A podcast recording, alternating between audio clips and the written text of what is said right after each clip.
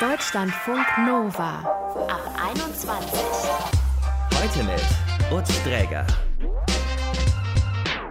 Schön, dass ihr dabei seid. Wie prägt uns der Ort, an dem wir aufgewachsen sind? Also wie stark ist dessen Einfluss auf unsere Zukunft? Und stimmt das hier? Der Neuköllner ist jetzt erstmal so im positiven Sinne jetzt erstmal eine Drecksau. So, so ein bisschen egoistisch, ein ehrlicher, direkter Mensch mit Ellbogen, wie so ein schlechter Amateurfußballer, der sich so von hinten einfach umgrätscht. Dario, den werdet ihr hier noch zu hören bekommen. Der ist übrigens selber aus Berlin-Neukölln, also der darf sowas ein Stück weit sagen.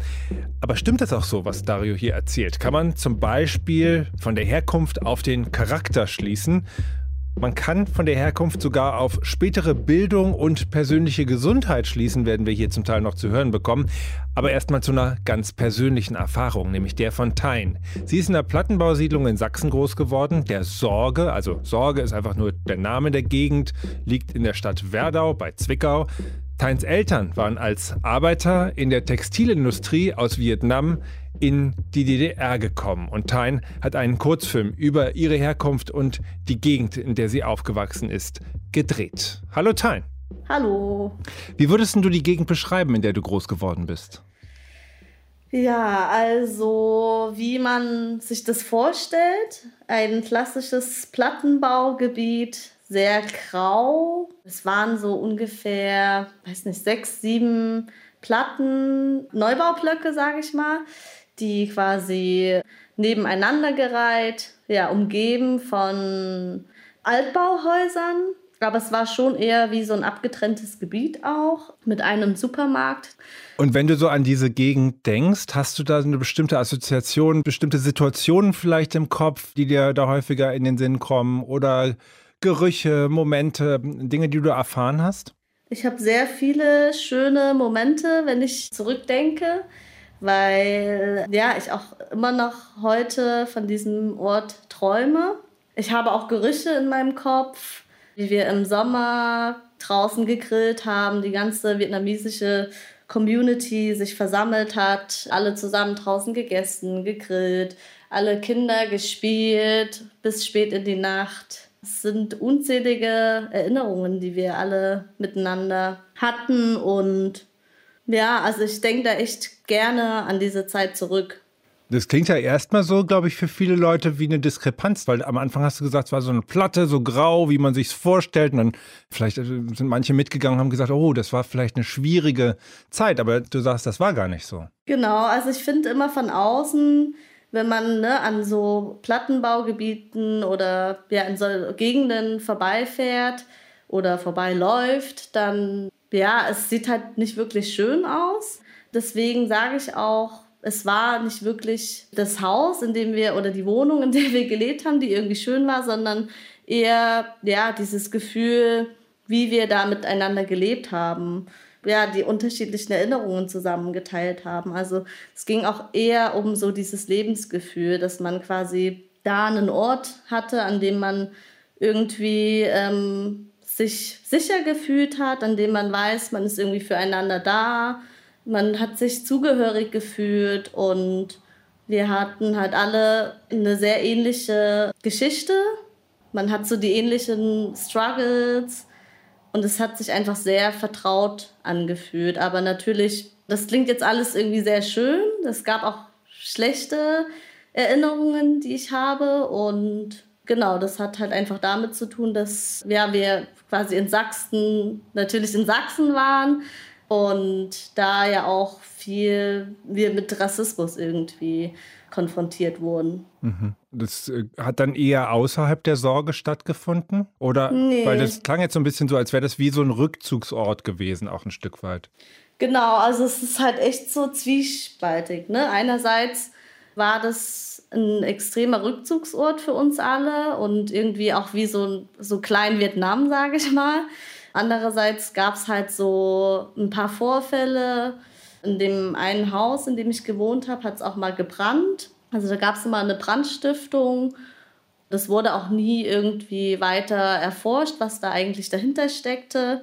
Es hat sich dann irgendwann nur herausgestellt, dass quasi ein Typ, der das gemacht hatte damals, dass er ja, dass er auf jeden Fall irgendwie so ein, dass da ein rassistischer Hintergrund mhm. war, weil er das auch selber irgendwie aufgedeckt hatte. Mhm. Und wir natürlich als Kinder ja auch auf der Straße ähm, das mitbekommen haben, ne? wenn wir jetzt irgendwie rumgelaufen sind oder bis spät in die Nacht gespielt haben, gab es vereinzelt schon so Angriffe, mhm. verbale, verbale Angriffe. Also auch nicht nur ein einfacher Ort, aber wenn ich dich richtig verstanden habe, erinnerst du dich sehr, sehr gerne an dieses Großwerden dort. Genau, also ich merke das halt immer mehr, weil dieser Ort in meinen Träumen auftaucht. Also ich träume halt viel von diesem Ort an sich, von meiner Wohnung, in der ich gelebt habe, verbinde das so mit meiner jetzigen Realität irgendwie. Inwiefern? Äh, dass viele Sachen, die halt heute, ne, die mir im Alltag irgendwie passieren oder dass ich Dinge im Alltag quasi erlebe und meine Träume aber an diesem Ort spielen. Das ist eine Mischung aus meiner Realität von heute mit allen Momenten, die passieren, aber sie passieren an diesem Ort in der Sorge quasi. Mhm, okay, also du bist sehr noch gefesselt von diesem Großwerden dort. Du wohnst mittlerweile in Berlin, auch schon seit einigen Jahren. Merkst du manchmal noch, dass dich dein Großwerden da in der Sorge sehr geprägt hat auf eine Art? Ja, auf jeden Fall. Also ich wohne hier mit sehr vielen Freundinnen, die ich aus der Sorge auch kenne. Wir sind alle zusammen aufgewachsen und sind dann alle zusammen nach dem Abitur nach Berlin gezogen, beziehungsweise nicht direkt nach dem Abitur, aber halt ne, so vereinzelt ähm, sind immer mehr Leute aus Sachsen weggezogen und die meisten oder der Großteil meiner Freundinnen sind nach Berlin gezogen, aber unsere Eltern leben halt alle immer noch in Werdau. Aber dieses Gefühl der Community, was du beschreibst, was du mit denen jetzt immer noch hast, äh, mhm. halt in Berlin, ja. das habt ihr dann quasi alle gerne mitgenommen, weil ihr das einfach so auch kennengelernt hattet. Genau, also das ist halt Teil von uns und die Community, die existiert ja immer noch. Also unsere Eltern sind immer noch befreundet, die feiern immer noch jedes Jahr dieselben Feste, die vietnamesischen Feste, wie das Neujahrsfest, Kinderfest, womit wir halt auch selber aufgewachsen sind. Und deswegen, ja, wird dieses Gefühl der Zugehörigkeit, der Community, das wird immer Teil unseres Lebens sein. Mhm. Wir reden heute über die Frage, wie uns unsere Herkunft sozusagen prägt. Ein Teil unserer Herkunft ist ja auch die eigene Familie. Und ähm, deine Eltern, hatten wir ja schon erzählt, sind sozusagen aus Vietnam in die DDR gekommen, um dort in der Textilindustrie zu arbeiten. Wie sehr hat dich deine Familie auch nochmal besonders beeinflusst oder geprägt? Hm, also wir wurden halt in der Schule oder schon von klein auf immer sehr gepusht weil unsere Eltern hatten es natürlich auch nicht so einfach.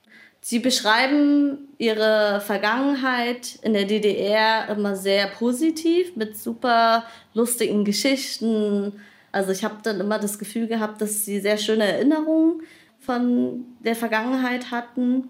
Aber als ich mich dann auch selber nochmal über also mit ihrer Geschichte auseinandergesetzt habe und auch mich mehr darüber belesen habe, habe ich halt gemerkt, was es für bestimmte Probleme für sie gab, womit mussten sie kämpfen. Mit solchen Themen habe ich mich dann halt auseinandergesetzt und auch verstanden, woher zum Beispiel auch der Druck von den Eltern kam, als wir jünger waren. Druck, äh, was zu erreichen oder wohin ging der Druck? Genau, also ein Druck, ein besseres Leben zu haben, als das sie hatten in Vietnam. Und ja, einfach ein Druck, dass wir quasi am Ende mit dem, was wir haben, das machen können, was, wovon wir leben können, was uns Spaß macht und ja, womit wir auch glücklich sind.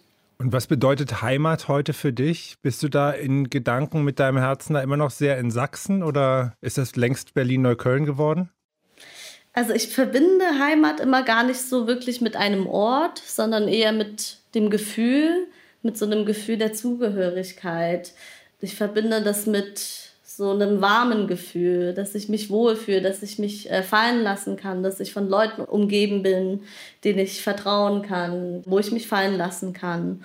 Wenn ich aber in Sachsen bin, dann freue ich mich auch immer wieder da zu sein, weil klar, unsere Familie ist halt da es ist eine ganz bestimmte, ein ganz bestimmter Humor, den Menschen in Sachsen haben, den ich gerne mag. Aber das hat natürlich auch ne, irgendwie Zeit gekostet, dass ich quasi wieder so eine positive Verbindung zu diesem Ort finden konnte, weil da halt auch so viel Negatives drin gesteckt hat. Und dein Film war ein Teil der Arbeit daran, das zu schaffen? Ja, auf jeden Fall, auf jeden Fall. Also mein Film war oder ist immer noch für mich bis jetzt ein Teil der ganzen Aufarbeitung der Migrationsgeschichte von vietnamesischen Vertragsarbeiterinnen. Und ich habe dadurch sehr viel über meine Familie gelernt, ähm, sehr viel Verständnis für meine Eltern finden können und ich stecke jetzt immer noch im, in einem Prozess und ich würde auch sagen, dass es nie ein Ende haben wird. Tein, vielen Dank für das Gespräch. Ja, danke dir.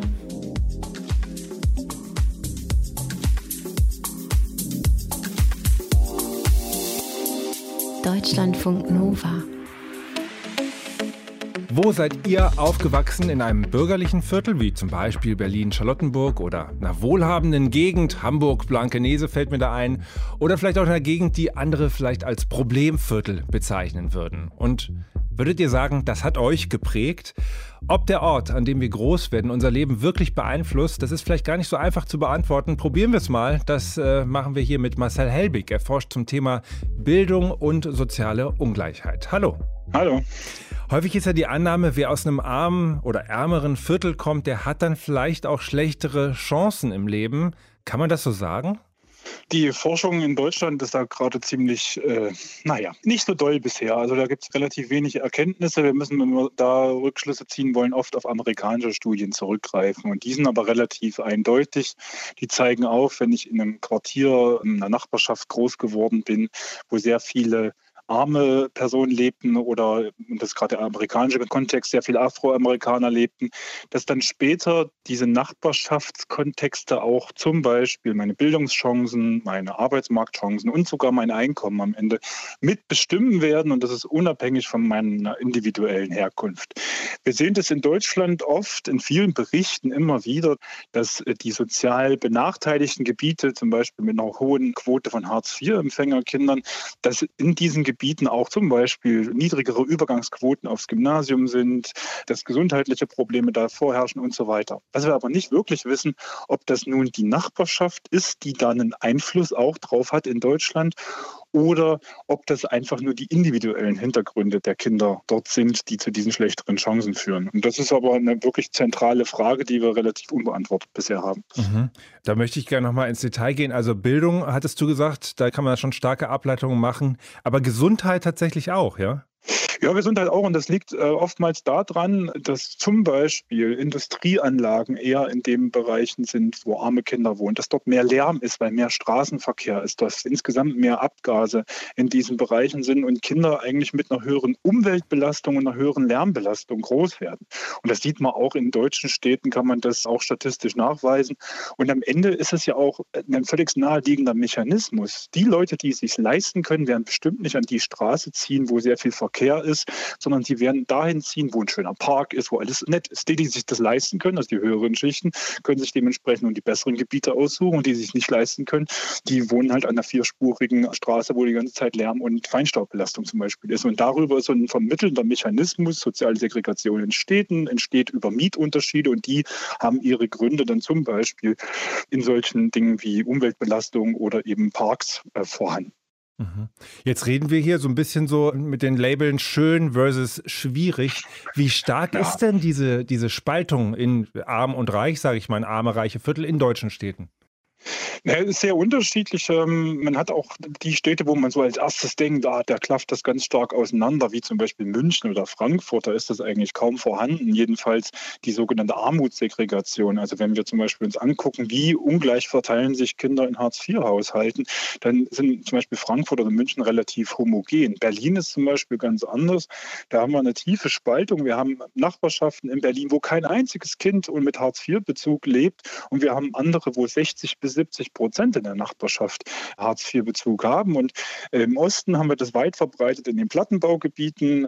Wir haben im Ruhrgebiet einige Gebiete, wo ein sehr hoher Armenanteil von Kindern in Stadtteilen ist und auf der anderen Seite aber auch ähm, Stadtteile, wo das frei davon ist. Also es ist sehr unterschiedlich, je nach Region, je nach Stadt, wie stark sich das aufgliedert. Wir haben aber von, sagen wir, von den großen Städten in Deutschland hat ungefähr die Hälfte aller Städte Stadtteile mit einem Armutsanteil von Kindern von über 50 Prozent. Und das ist dann auch ein Aspekt, also wenn wir diese Schwelle erreichen von über 50 Prozent armen Kindern, wo sich das auch potenziell negativ auswirkt auf alle Kinder, die in diesen Stadtteilen leben. Äh, zwei Schritte zurück. Du hast es gerade schon angedeutet, aber ich würde es gerne noch mal klar kriegen. Also es ist so, man mhm. kann sagen, Herkunft ist prägend und hat Einfluss auf den späteren Lebensweg, aber, und das wollte ich gerne noch mal herausholen, die Gegend kann das genauso sein wie die individuelle Herkunft. Also es lässt sich nicht klar auseinanderklabüstern, was hier sozusagen prägender ist von diesen beiden Faktoren. Ja, ich glaube, da ist die Bildungsforschung, also wenn wir das auf Bildung jetzt zum Beispiel beziehen, ist sich da relativ einig, dass der individuelle Hintergrund oder eben was noch viel, viel wichtiger ist, nämlich gerade der familiäre Hintergrund und wie viele Ressourcen die, die Familie hat. Und gerade jetzt in Corona-Zeiten ist es ja auch allgegenwärtig. Wie viel können die Eltern beitragen, dass es dem Kind dann im Homeschooling gut geht und dergleichen? Also wie viele Ressourcen kultureller Art, ökonomischer Art sind dort vorhanden? Das sind die deutlich prägenderen Kräfte. Das, was die Nachbarschaft noch zusätzlich da reinbringt. Wie gesagt, in Deutschland wissen wir ohnehin nicht so ganz viel darüber, wie stark der Einfluss ist. Aber selbst in den USA, wo wir etwas mehr darüber wissen, dann sind das noch die letzten Prozente, die dann quasi dazukommen. Und es ist nicht so quasi das, das gleiche Kind. Und das ist ja oftmals das, was man nicht zusammenbekommt. Wenn das gleiche Kind in einer wohlsituierten Nachbarschaft und in einer wenig wohlsituierten Nachbarschaft aufwächst, was ja faktisch nicht geht, dass das äh, parallel mhm. funktioniert, dann hat es in der wohlsituierten etablierten Nachbarschaft etwas bessere Chancen. Aber es wird dann quasi, wenn, wenn das familiäre Umfeld nicht passt, wird daraus nicht der absolute Überflieger, genauso wie ein Akademikerkind im Brennpunkt nicht völligst scheitern wird. Vor allem der familiäre Hintergrund schützt da ähm, schon vor den Einflüssen, die eine Nachbarschaft, eine Schule und dergleichen haben kann. Vielen Dank für das Gespräch. Marcel Helbig forscht zum Thema Bildung und soziale Ungleichheit.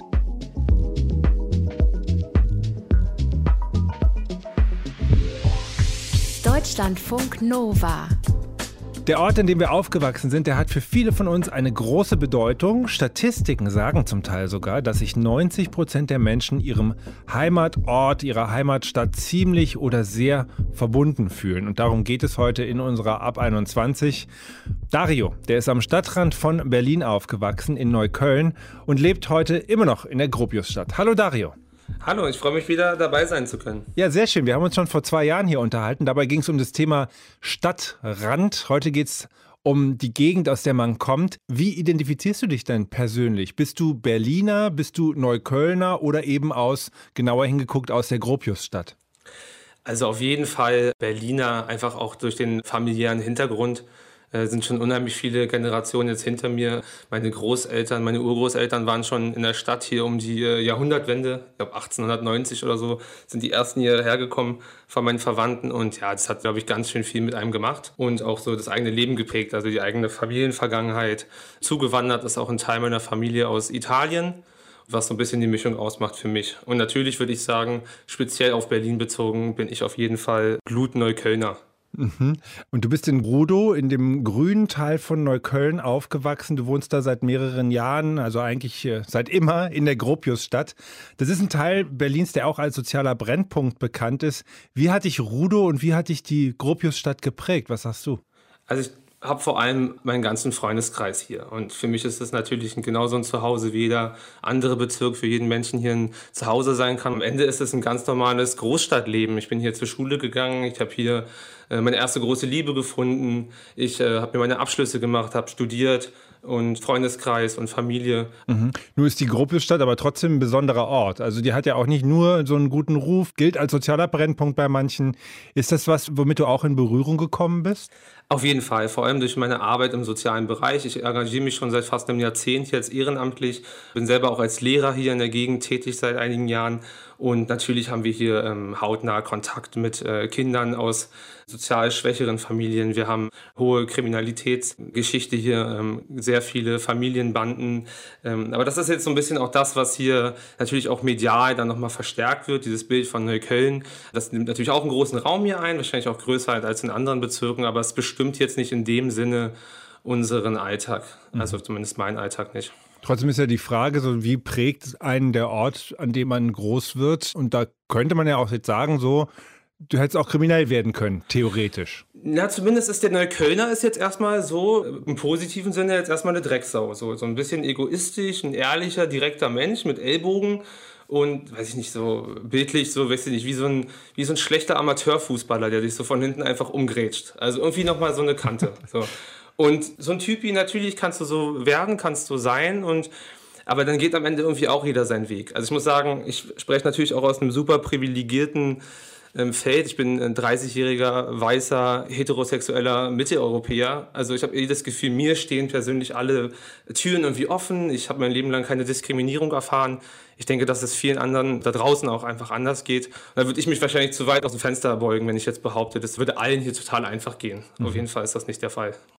Nicht wenige verlassen später den Ort, an dem sie groß geworden sind, aber du bist geblieben. Warum eigentlich? Ja, zum einen, glaube ich, aus familiärem Hintergrund. Also wir sind äh, hier groß geworden in Neukölln. Ich kenne noch die Geschichten von meinen Großeltern, die hier nach dem Krieg irgendwie äh, zerbombt, ohne Schuhe auf der Straße gelebt haben. Und ähm, du kannst deinem Heimatort immer was abgewinnen. Und dann ist es egal, ob hier irgendwie Kriminalität herrscht oder du unfreundliche Menschen auf der Straße triffst. Also ich glaube, der Berliner zieht ja sowieso erstmal eine Fresse. Also ist ja völlig normal, im positiven Sinne. Er hat, äh, macht sich erstmal eine große Blockade und versucht so ein bisschen harte Schade zu zeigen. Aber eigentlich sind im Grunde die Menschen hier alle, ach, können denn auch dein bester Freund sein. Und, und das ist es, glaube ich, was das ausmacht. Für viele ist es ein Schock wahrscheinlich. Gerade die Großstadt hier, ich gucke hier aus meinem Fenster, ich habe äh, 15, 17 Stockwerke, Gebäude vor mir. Auf der anderen Seite ist eine Hauptstraße und man kennt es da nicht anders. Und ich habe viele Jahre auch in der Sonnenallee, in der Weißen Siedlung, dort mich engagiert und mit äh, riesen Familien zu tun gehabt, mit 30 Verwandten, in, Kindern in einer, in einer Familie, die einfach so eine tolle Energie hatten und so viel ausmachen und dem Neuköllner Stadtbild so viel, so viel Power und so ein Gesicht geben das ist der Grund, warum man einfach aus so einer Stadt auch nicht abhaut und vor allem nicht äh, aus Neukölln wegzieht. Mhm. Ich spüre eine große Verbundenheit bei dir. Und du engagierst dich ja auch in deinem äh, Verein Gropius Stadt bildet sich e.V. Da geht es um Kinder und Jugendliche vor Ort. Was genau machst du dort? Genau, es hat auch relativ klein angefangen mit Nachhilfe, die wir versucht haben, vor allem an Kinder heranzutragen und Jugendliche, die ähm, sozial-ökonomisch ein bisschen schlechter gestellt sind. Über die Jahre hat sich das dann verselbstständigt. Ähm, es kamen immer mehr Leute dazu. Ich habe immer mehr ein Team aufgebaut, verschiedenen professionellen Richtungen und äh, ja, es hat sich gut entwickelt. Corona der Lockdown hat jetzt ein bisschen was dazwischen gekantet, würde ich mal sagen, wirft ein bisschen mehr Steine in den Weg, weil ja gerade die sozialen Einrichtungen gerade auch über längeren Zeitraum geschlossen sind. Aber nichtsdestotrotz eine ganz tolle Arbeit, die einem unheimlich viel mit Freude ja, einfach erfüllt. Und wenn du die, ich sag mal, die nachwachsenden Generationen dir anguckst, was glaubst du, wie wird sie ihr Umfeld, wie wird sie die Gropiusstadt prägen? Und was willst du ihnen da mitgeben vielleicht? Ich habe mich im Vornherein zum Interview schon gefragt, wie weit ich irgendwie imstande bin, irgendwas zu prägen oder wir Menschen, die fähig sind, hier die Stadt zu prägen. Ich, ich glaube halt immer, dass umgekehrt die Stadt uns unheimlich prägt und, und so einen riesen Einfluss auf uns Menschen hat und wir schauen müssen, was wir aus dem machen, was uns hier gegeben ist. Und es ist ein unheimlich großes Potenzial in der Stadt, ähm, auch in Neukölln und auch in solchen Bezirken hier im Bereich wie der Gruppe Stadt. Und die Menschen müssen eher in die Richtung gehen, mehr miteinander anstatt gegeneinander. Momentan ist es eher nebeneinander her. Und dann haben wir einfach eine Riesenchance, auch in so Bezirken, wo es vielleicht, sagen wir, von außen betrachtet nicht so gut läuft. Dario ist seinem Stadtteil sein Leben lang auf besondere Weise verbunden geblieben. Warum und wie, das hat er uns gerade hier erzählt. Und wie ist das bei euch? Vielleicht wollt ihr uns das auch erzählen. 0160 913 60 852, unsere Nummer auf WhatsApp. Wie hat euch der Ort, an dem ihr aufgewachsen seid, geprägt? Wir freuen uns, von euch zu hören. Das war dann aber erstmal der Ab 21 Podcast für heute. Mein Name ist Utz Träger. Ich sage Tschüss, überall dahin, wo ihr uns zugehört habt. Deutschlandfunk Nova.